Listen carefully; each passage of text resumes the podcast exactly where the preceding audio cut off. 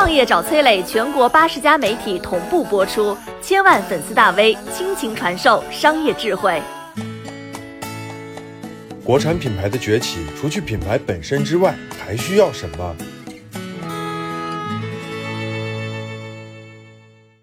一九八七年，十七岁的丁世忠拖着六百双鞋，孤身闯荡北京。那时候，他的目标是买一辆大摩托。走街串巷卖鞋时，他上了关于品牌的第一堂课。同一双鞋没牌子卖十几块，贴上了国际牌子就能卖到好几百，那时可是天价。一九九四年，丁世忠回到老家晋江办起鞋厂，这里有上千家的同行，全都在贴牌代工。丁世忠偏不，他第一个提出要做自有品牌，取名安踏，安心创业，脚踏实地。周边的人奇怪，轻松捡钱的营生不想干，非搞国产运动鞋品牌。老丁疯了。一九九九年，丁世忠再疯一场，八十万请孔令辉代言，三百万央视打广告。一年后，悉尼奥运男单决赛，孔令辉与瓦尔德内尔苦战五局夺冠，狂吻胸前国旗，仰天长啸。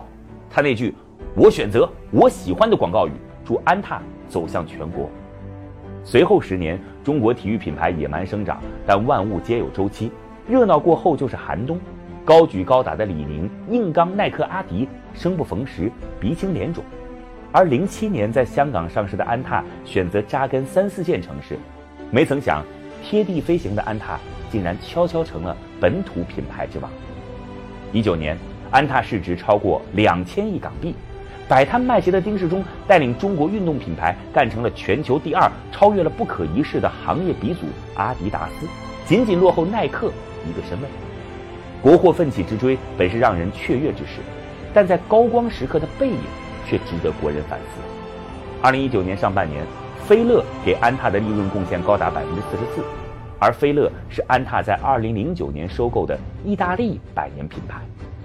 中国消费品企业已经有资格问鼎全球，但中国的消费者却依然追美逐欧。文化影响认知，认知引导行为，行为决定结果。国产消费品牌的鸿鹄之志，绝不仅仅只是赚钱，而是当人们以国标为潮流时，就是中国文化自信的苏醒之日。我是崔磊，很多互联网公司都曾邀请我去分享创业方面的课程，包括抖音、快手、百度、阿里、腾讯等等。我把主讲内容整理成了一套音频课程，里边包含如何创业、如何做副业、优质项目剖析等等，相信啊会对您有所帮助。下拉手机屏幕，在节目简介里边添加我的个人微信，这套课程今天免费送给您，快去领取吧。